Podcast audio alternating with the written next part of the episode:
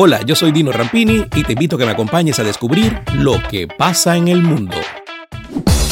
Una ola de calor en el hemisferio norte provocó una serie de incendios en el sur de Europa, siendo las zonas más afectadas el noroeste de la península de Peloponeso, Grecia, el sur de Turquía e Italia, y un centro turístico cercano a Madrid, en España.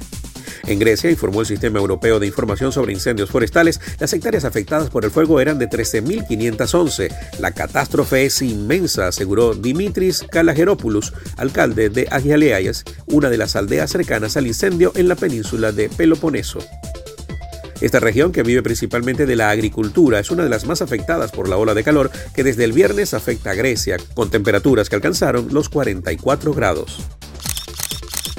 Miles de personas participaron el domingo en Berlín en diversas protestas no autorizadas para manifestarse en contra de las restricciones impuestas por las autoridades para contener la pandemia del coronavirus. De acuerdo a lo informado por medios locales, el balance provisional de detenciones asciende a cerca de 500. La policía sostuvo que los manifestantes trataron de romper los cordones policiales y aislar a los agentes, por lo que las fuerzas de seguridad hicieron uso de gases lacrimógenos y porras. Pfizer y Moderna aumentaron los precios de su vacuna contra el coronavirus en Europa.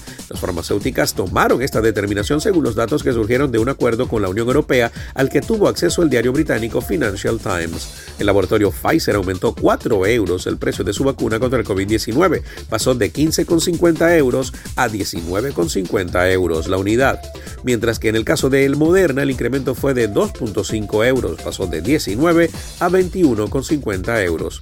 Desde los laboratorios estadounidenses explicaron que el incremento en el valor por unidad se debió al aumento de casos de la variante Delta que se produjo en el continente europeo, lo que los llevó a mejorar su eficacia para evitar las formas graves del coronavirus. Así lo consignó la agencia AP, que quiso contactarse con las farmacéuticas involucradas para obtener alguna declaración, pero no lo consiguieron.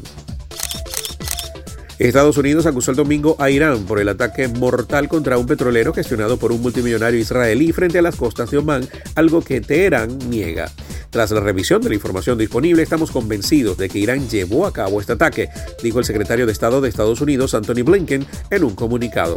El petrolero Mercer Street fue atacado con un dron el jueves en el norte del Océano Índico, en un operativo que mató dos miembros de la tripulación, un británico y un rumano. Por su parte, el Reino Unido se unió también a Estados Unidos e Israel al afirmar que Irán perpetró el ataque mortal con dron contra el petrolero en el mar Arábigo cerca de Omán, lo que aumenta la presión a Teherán mientras niega su participación en el ataque. Dos tigres de Sumatra se infectaron con coronavirus en un zoológico de Yakarta, informaron este domingo las autoridades indonesias que intentan averiguar cómo se contagiaron estos animales en peligro crítico de extinción. De 9 años, y Harry, de 12, dieron positivo a mediados de julio tras presentar síntomas similares a los de la gripe, dificultades respiratorias y pérdida del apetito. Los dos machos recibieron tratamiento y se están curando. Ambos gozan ahora de buena salud, declaró Susi. El zoológico de Ragunán está cerrado desde junio debido al aumento de casos de COVID-19 en ese país. Hasta acá, las noticias. Esto fue lo que pasa en el mundo.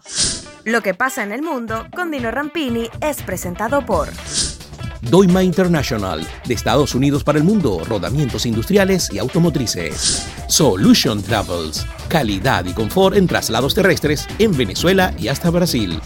Grupo Lorini, conectando el mundo desde el 2002. Farmacia Leo. Si no lo encuentra en Farmacia Leo, no lo busque. Dino Happy Shop, la tienda de la gente feliz.